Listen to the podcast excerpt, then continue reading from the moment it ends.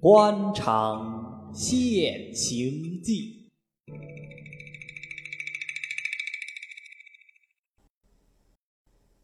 第七回：艳阳关忠诚显礼节，半机器司马比匪人。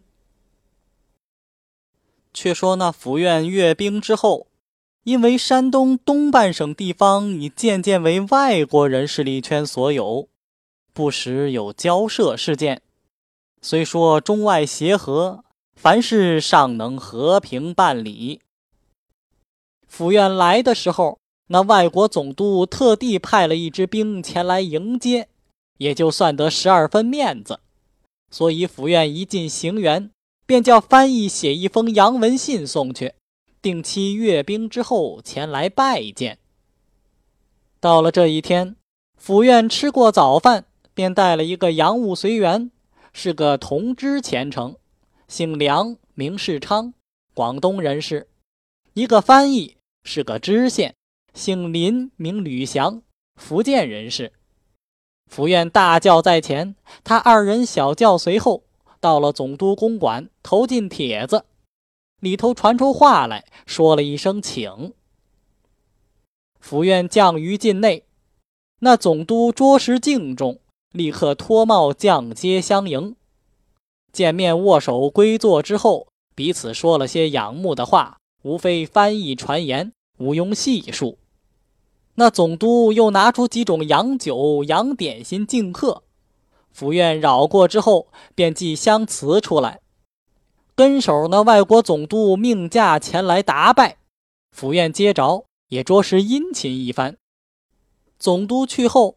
府院便传州官上去，同他商量，预备明天请外国人吃饭。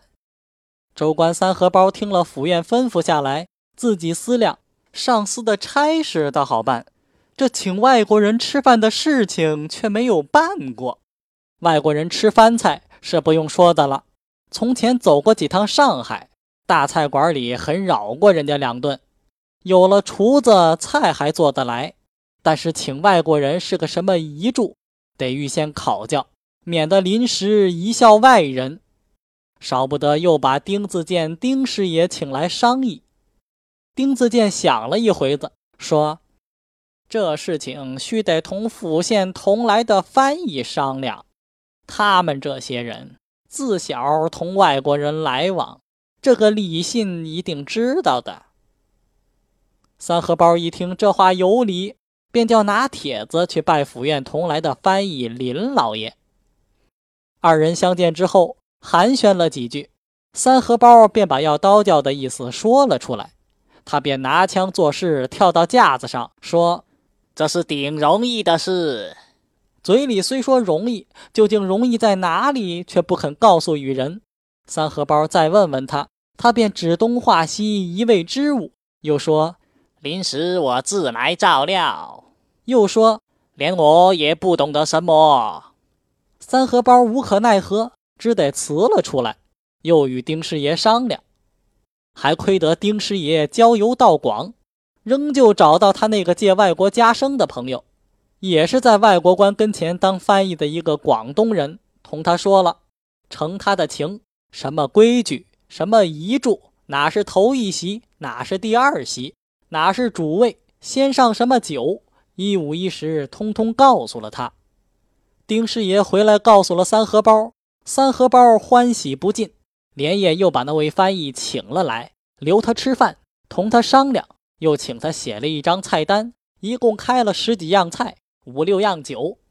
三荷包接过看时，只见上面开的是清牛汤、炙石鱼、冰蝉鹅、丁湾羊肉、汉巴德、牛排、冻猪脚。橙子冰季莲、澳洲翠鸟鸡、龟仔芦笋、生菜鹰腿、咖喱蛋饭、白浪布丁、宾格、猪骨辣冰季莲、葡萄干、香蕉、咖啡。另外几样酒是勃兰地、威斯格、红酒、巴德、香槟，外带甜水、咸水。三荷包看了，连说费心的很。又愁府县大人是忌牛的，第一道汤可以改做燕菜鸽蛋汤。这样燕菜是我们这边顶贵重的菜，而且合了府县大人的意思，免得头一样上来主人就不吃，叫外国人瞧着不好。那翻译连说改得好，索性牛排改做猪排。三荷包道：“外国人吃牛肉也不好，没有。等到拿上来的时候。”多做几份猪排，不吃牛的吃猪，你说好不好？翻译又连说就是这样变通办理。三荷包又叫把单子交给书饼师爷，用公楷腾出十几份来。到了第二天大早，三荷包起来，穿着簇新的蟒袍卜卦，走到府院这边，亲自监督吊牌桌椅，安放刀叉。总共请了三个外国官，四个外国商人。两个外国官带来的翻译，这里是府县一位，营务处洪大人一位，洋务随员梁老爷一位，府院翻译林老爷一位，连着州官三荷包，共是五个中国官算一算，一总是十四位。去叫书饼师爷把某大人、某老爷一个个拿红纸写了签条。三荷包又请那位翻译帮着点对，哪里是首席，该什么人做。哪里是二席，该什么人坐？分派既定，就把红签放在这人坐的面前。倘是外国人，随手请翻译写一排洋字在上面，好叫外国人认得。这时候桌子上的摆设，玻璃瓶件、鲜花之类，一律齐备。厨房里一株是停当。三荷包又问：“外国酒送来没有？”管家们回：“都已送来。”三荷包就把酒瓶一律打开，连荷兰水也开好几瓶等用，免得临时手忙脚乱。翻译说酒和水开了怕走气，只好临时要用现开。三荷包又说：“今日请客，自然府院主人，然而兄弟也有半个主人在里面，一切遗嘱需预先学习。”翻译说：“外国人请贵重客，都是主人自己把菜一份一份的分好。”然后叫细仔端到客人面前。三荷包听了他话，马上要学这个礼节，便叫厨房里把做好的多余菜拿出几样，经他的手一份一份的分好，叫管家们一律穿着簇新的大褂，装作戏仔模样，以供奔走。等到各事停当，那时已有四排时候。外国人向来是说几点钟便是几点钟，是不要催请的。这日请的十二点钟，等到十一点打过，府院同来的什么洪大人、梁老爷、林老爷一齐穿着行装上来伺候。三荷包便请丁师爷陪着那个翻译在账房里吃饭，以便调度一切。又歇了两刻钟，果见外国人陆续的来了。府院接着拉过手，探过帽子，分宾坐下，彼此寒暄了几句。无非翻译传话，少廷从客来齐，府院让他们入席。众人一看签条，个人认定自己的座位，毫无退让。先上一道汤，众人吃过，府院便举杯在手，说了些两国极睦、彼此要好的话，由翻译翻了出来。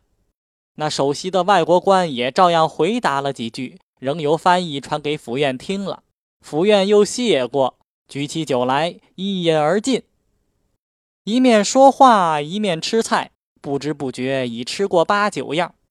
后来不晓得上到哪样菜，三荷包帮着做主人，一份一份的分派。不知道怎样，一个调羹，一把刀没有把它夹好，掉了一块在他身上，把簇新的天青外套油了一大块。他心上一急，一个不当心，一只马蹄袖又翻倒了一杯香槟酒。幸亏这桌上铺着白台毯，那酒跟手收了进去，不致淌到别处。又幸亏这张大菜桌子又长又大，府院坐在那一头做主人，三荷包坐在这一头打陪，两个隔着很远，没有被府院瞧见，已是大幸。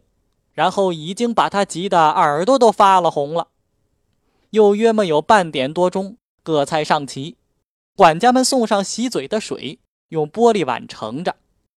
营务处洪大人一向是大营出身，不知道吃大菜的规矩，当做荷兰水之类，端起碗来喝了一口，嘴里还说：“刚才吃的荷兰水，一种是甜的，一种是咸的，这一种想是淡的，然而不及那两样好。”他喝水的时候，众人都不在意，只有外国人瞧着他笑。后来听他如此一说，才知道他把洗嘴的水喝了下去。翻译林老爷拉了他一把袖子，悄悄地同他说：“这是洗嘴的水，不好吃的。”他还不服，嘴里说：“不是喝的水，为什么要用这好碗盛呢？”大家晓得他有痰气的，也不同他计较。后来吃到水果，他见大众统统自家拿着刀子削那果子的皮，他也只好自己动手。吃到一半，又一个不当心，手指头上的皮削掉了一大块，弄得各处都是血，慌得他连忙拿手到水碗里去洗。霎时间，那半碗的水都变成鲜红的了。众人看了诧异，问他怎的，他又好强，不肯说，又回头低声骂办差的，连水果都不削好了送上来。管家们不敢回嘴，三荷包看着很难为情。少廷吃过咖啡，客人落续辞去，主人送客，大家散席，仍旧是丁师爷过来监督着收家伙。有个执席的二爷说：“到底人家做到府院，大人大物，无论他见中国人、外国人，那规矩是一点儿不会错的。有这样的才情，所以才能够做到府院。想着洪大人，不是喝了洗嘴水，就是割了手指头。”什么材料做什么官，那是一丝一毫不会推板的。想我们老爷演习了一早上，还把身上油了一大块。倘若不演习，还不知要弄到哪个份上来。这二爷说的正高兴，不提防那边府院跟来的一个三小子，是伺候府院纸铁门上的。听了这话，便道：“你说府台大人他不演习，他演习的时候，就怕你瞧不见罢了。”那二爷道：“伙计，你瞧见？你说。”三小子道：“他老人家演习，我哪里会看得见？我也不过是听我们包大爷讲的。我们包大爷说，大人昨天晚上叫了林老爷上去，问了好半天的话。林老爷比给大人看，大人又亲自操洗演半夜。我们包大爷也在旁边帮着学上菜，整整闹到四更多天才下来打了个盹儿。天底下哪有不学就会的事情？”那二爷还要再说，被丁师爷催着收家伙，不能再说了。后来那些外国官员、商人又请府院一干人到他那里去宴会，一连吃了两三天，方才吃完。这几天里，府院很认得了几个外国人，提起富强之道，外国人都劝他做生意。府院心里意以为然，就向他们捉实刀教。回省之后。有几个会走心经的候补老爷们，一个个上条陈讲商务，府院一概收下。内中有一个候选通判，是洋务局老总的舅爷，姓陶名华，字子尧。靠他子夫的面子，为他文墨尚好，有时候作风四六信还冲得过，所以他子夫就求了府院，委他在洋务局里充当一名文案委员。他见子夫上院回来。屡屡谈及府县大人近来着实讲求商务，凡有上来的条陈，都是自己过目。候补班子里很有两个因此得法。他把这话听在肚里，心想：像我在这里当文案，每月拿他二十四两银子薪水，就是当一辈子也不会出头。现在既有这个机会，我何不也学他们上一个条陈，或者得个好处，也未可知。就是说的不好，像我这候选的又不求他什么，量来是没事的。主意打定，便开了书箱，把去年考大考时候买的什么商务册、论实务，重新拿了些出来摆在桌子上。先把目录查了半天，看有什么对劲的，抄上几条，省得费心。可巧有一篇是从那里书院刻意上采下来的，题目是《整顿商务册》。他看到这个题目，急忙查出原文来一看，洋洋洒洒足有五千多字，一起一节当中线线成成有十二条条陈，把他喜得了不得。大略看了一遍，也有懂得的，也有不懂得的。上头还有几个外国人的名字，看了不知出处，心下踌躇道：“如果照本抄腾，倘若府县传问起来，还不出这几个人的出典，就要露马脚。又想把这几个人名字拿掉不写，又显不出我的学问渊博。想来想去，好在府台也是外行，不如欺他一欺。倘若问起来，随便英国也好，法国也好，还他个糊里糊涂、横竖没有考察的。主意打定，他又是聪明绝顶的人，官场款式无一不知。把头尾些许改了几个字，又添上两行，先腾了一张草底，说是自己打肚子里才做出来的，同子夫说明缘故，请他指教。他子夫虽说当的是洋务差事，于这文墨一道也甚有限。听他舅爷说要到院上上条陈，他便郑重其事的戴上老花眼镜，先把舅老爷浑身上下估量了一回，嘴里说道：“看你不出有这样的大才情，但这位忠诚是个精明不过的，一个条陈进去，总要请各位老夫子过目。倘若把话说差了。”老夫子就要批驳下来，所以这上条陈一件事，竟是难上加难。非有十二分大本领的人，绝不敢冒险。倘若说错，反不如藏拙的好。他说这话，原是看不起他舅爷的意思。陶子尧便道：“我也不知道好不好，所以拿底子送给子夫过目。”他子夫也不理他。便把条陈一条一条的念去，碰着有几个不认得的字，便把舌头在嘴里打一个滚儿，含糊过去。一个条陈看完，竟有大半不懂。看看舅爷还坐在对面，少不得要批评他两句。停了半晌，说道：“老弟肚里实在博学，但上头的意思是要实事求是。你的文章固然很好，然而空话太多。”上头看了，恐怕未必中意。愚兄于这笔墨一道，虽不及你老弟，论起官场上阅历，却比你老弟多些。陶子尧忙便道：“这个条陈引用的典故，都是外国的事，并不是空话。”他子夫道：“是呀，外国人没有到过我们中国，怎么就会晓得我们中国的情形呢？”陶子尧道：“并不是说外国人晓得我们中国的情形，原是引证外国人办的事情确有效验，要我们照他办的意思。”子夫道：“我也没工夫同你去辩。总之，这上条陈的事情不是儿戏的。你倘若一定要上，你也要斟酌尽善。院上几位老夫子，我通通认得。你做好之后。”等我先拿去请教请教他们几位，他们说不差，在地上去，免得碰钉子，岂不是好？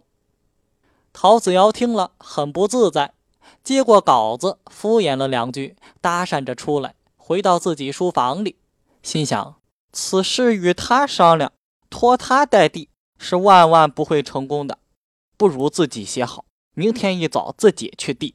乌龟爬门槛。就看此一跌，好歹又不与他什么相干。主意打定，连夜恭恭敬敬誊了一个手折。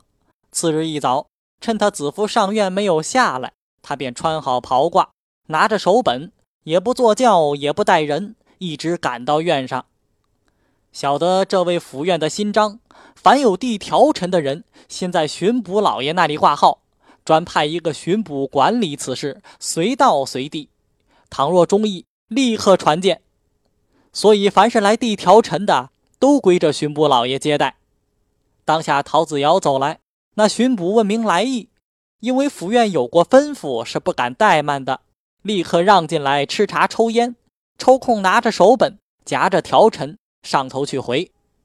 此时府院在那里同洋务局总办讲话，看了条陈，甚是中意，一见手本是洋务局文案委员。便对他子夫说道：“这陶某是你局里的文案，他这个条陈很有道理，不比那些空书无据的。这个想你老哥已经见过的了。他子夫听见是他舅子上条陈，心上老大捏着一把汗，还怪他不听话，瞒着他做事。后来听见府院这一番夸奖，不仅转怒为喜，连忙多转风头，忙说：“这陶翠是直道的内亲，蒙大人提拔，自从今年二月起就在局里当差，他笔下还过得去。”府院道：“非但过得去，而且很好。他这章程上。”有几条切中现今的时事，很可以办得。说着，便问巡捕：“这人来没有？”巡捕回：“在外头候着呢。”府院就命请来相见。巡捕去不多时，果见陶子尧跟了进来，见了府院，磕过头，请过安。府院让他上座，他见子夫也在座，脸上火辣辣，怪不好意思的。又因子夫是局里的老总，不好见他的座，抵死要让他子夫坐在上头。子夫说：“大人吩咐过，你就坐下吧。”然后在上面坐下。茶房端上茶来，当下府院拿着他桌师抬举，并说：“老兄的章程竟有一大半可以行得，内如榨油、造纸，成本不多，至于赚钱却是拿得稳的。”但是这些机器总得外洋去买。那章程里头说的几样机器，依兄弟的意思，不妨每样买上一份带来试用。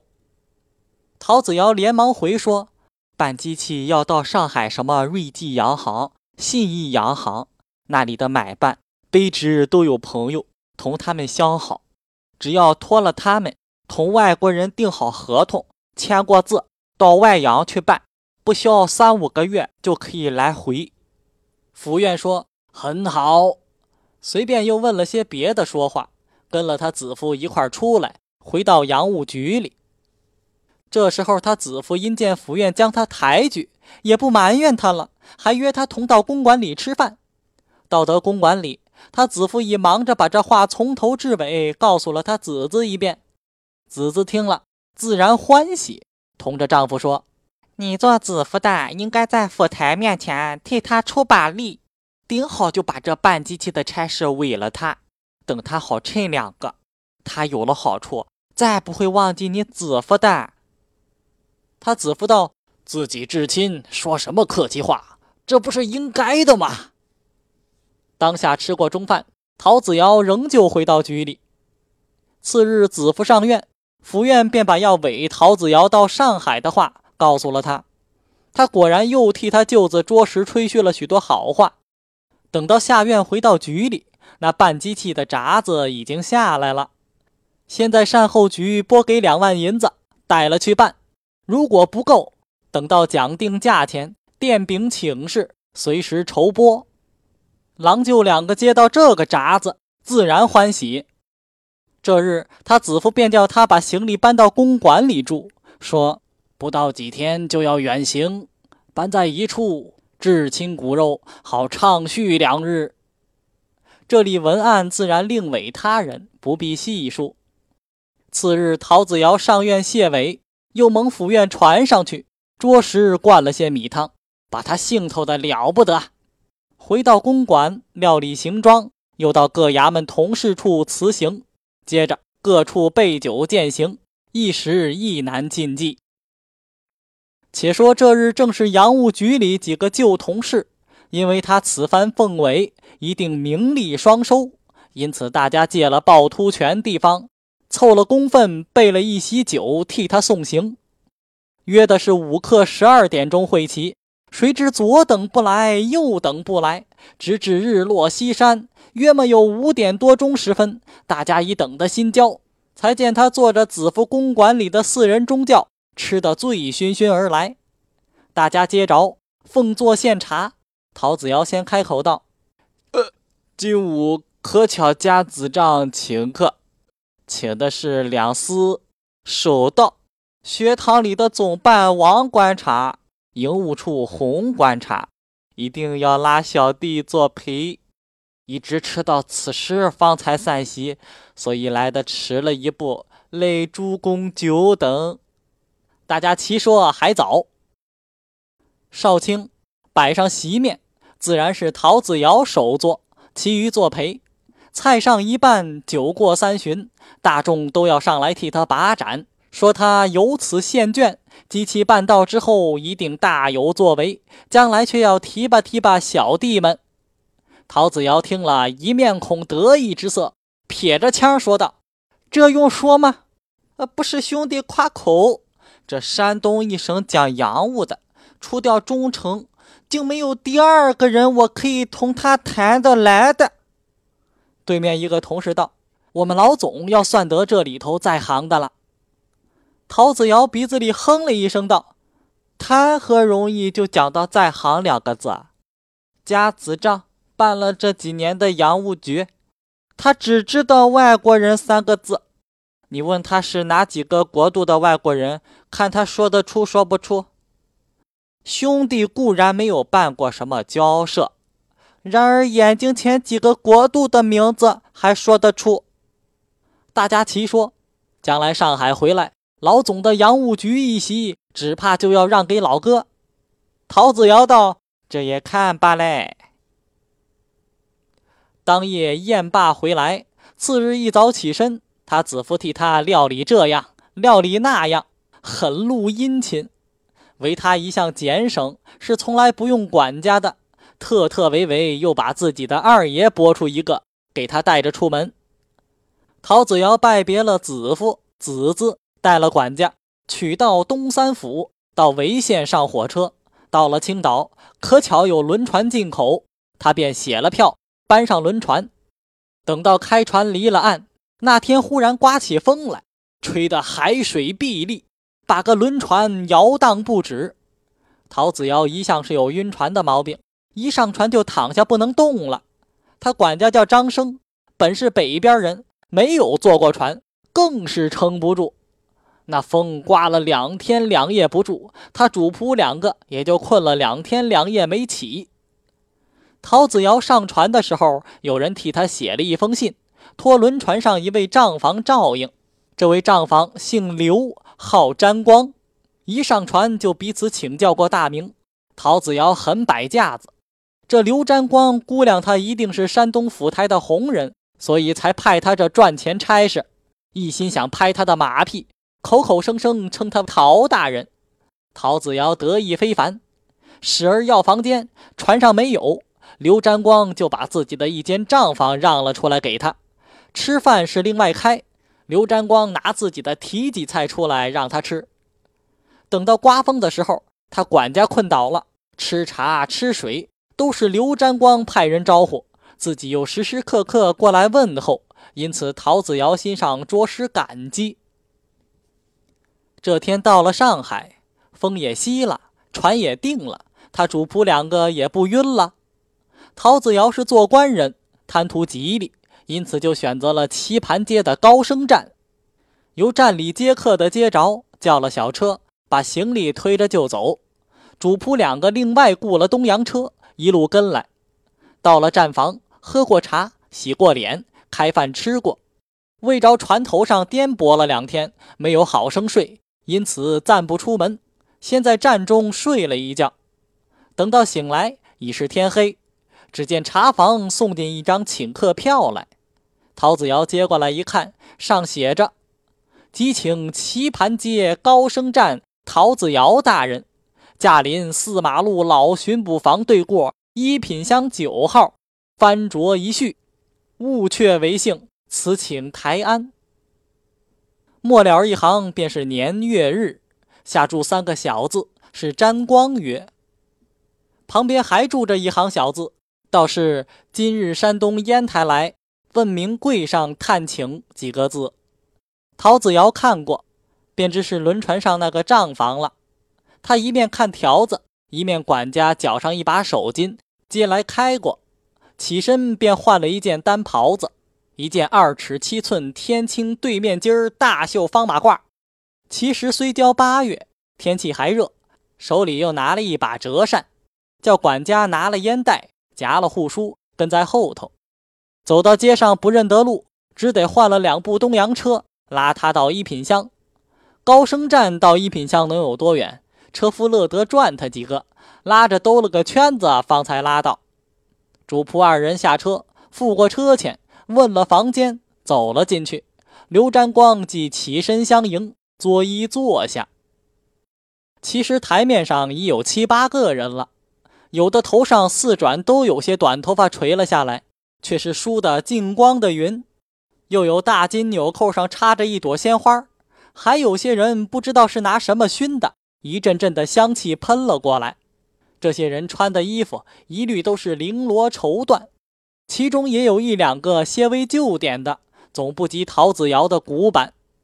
陶子尧是初到上海，由山东临来的时候，子夫曾叮嘱过他，说：“上海不是好地方，你又是初次奉差，千万不可荒唐，花钱事小，声名事大。”陶子尧做官心切，便把此话牢记在心。自己拿定主意，到了上海，不叫局，不吃花酒，免得上当。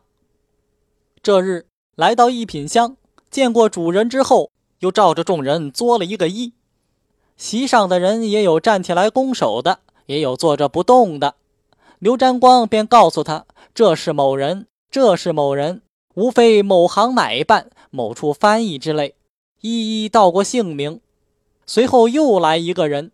同陶子尧一并坐下，这人两撇儿卸前胡须，年纪四十上下，请教尊姓台府。那人自称姓魏，名偏任，问他公馆，说是住在站里。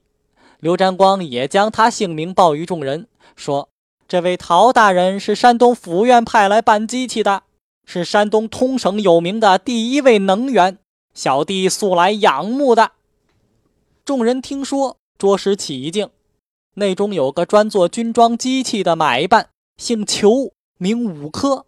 听了这话，便想替自己行里拉买卖，就竭力恭维了几句，以示亲热之意。魏偏任同他坐在一块儿，问长问短，更说个不了。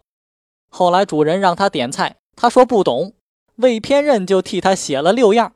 大家又要叫局，刘占光托魏偏任替他带一个。陶子尧一定不肯说：“诸位请便，兄弟是相不破戒，请免了吧。”众人一定要他叫，他一定不肯叫。后来众人见他急得面红耳赤，也就罢了。当下个人的相好陆续来到，也有唱的，也有不唱的，独有魏偏任叫的是小先生。各位听众须知，这小先生并非是叫相公。而是旧社会指还没有卖身的妓女，魏偏任叫的是小先生，跟局大姐着实标致。一见魏老就伏在他身上咬了半天的耳朵，席面上的人都说老三大魏老值头恩的嘞。老三斜溜了他们一眼，不理众人，仍旧说他的话。此时陶子尧坐在一边，只做不看见。一霎时局已到齐。真正是翠绕诸围，金迷纸醉，说不尽温柔景象，旖旎风光。当下，裘五科竭力的想拉拢他，趁众人混的时候，已嘱咐他相好，赶紧回去备个双台。根局的答应着，匆匆装了两袋烟，同了先生下楼而去。裘五科便走到刘占光面前，托他代邀陶大人同去吃酒。刘占光立刻代答，陶子尧再三推辞。刘占光道：“子翁不叫局，兄弟不敢勉强，少坐一会儿，吃一两样赏赏光。”魏偏任帮着凑趣儿说：“我们这五个极爱朋友，今天是专程相请，酒已交代，子翁务必要去的。”又向五科说：“五科哥，你不妨先走一步，吩咐他们就摆起来，稍停一刻，我们陪了子翁过来。”裘五科又说了一声拜托，方才穿好马褂，辞别众人而去。这里主人菜上齐，吃过咖啡，细仔送上账单，主人签过字，便让众人同到裘五科相好家吃酒去。陶子尧先不肯，后来被刘占光、魏偏任一边一个拉了就走，出一品香，一直朝西而去。魏偏任便告诉他，这条叫四马路。是上海第一个热闹所在，这是书场，这是茶店，一一的说给他听。陶子尧在外头混了多年，也听见人家说过四马路的景致，今番目睹，真正是笙歌彻夜，灯火通宵。他那一种心迷目眩的情形，也就不能尽述。魏偏任是聪明不过的人，道眼便知分晓。况且刚才台面上已经同他混熟，因此就在路上一力劝他说：“子翁，古人有句话说得好，叫做‘大德不逾贤’。”小德出入可也，像你子翁不叫局，不吃酒，自然是方正极了。然而现在要在市路上行事，照此样子，未免就要吃亏。陶子尧听了，不胜诧异，一定要请教。魏偏任道：“兄弟不是一定要拉子翁下水，但是上海的生意十成当中，倒有九成出在堂子里。你看来往官员。”哪一个不吃花酒不叫局？陶子尧道：“你说生意，怎么又说到做官的呢？”魏偏任道：“你不要听了奇怪。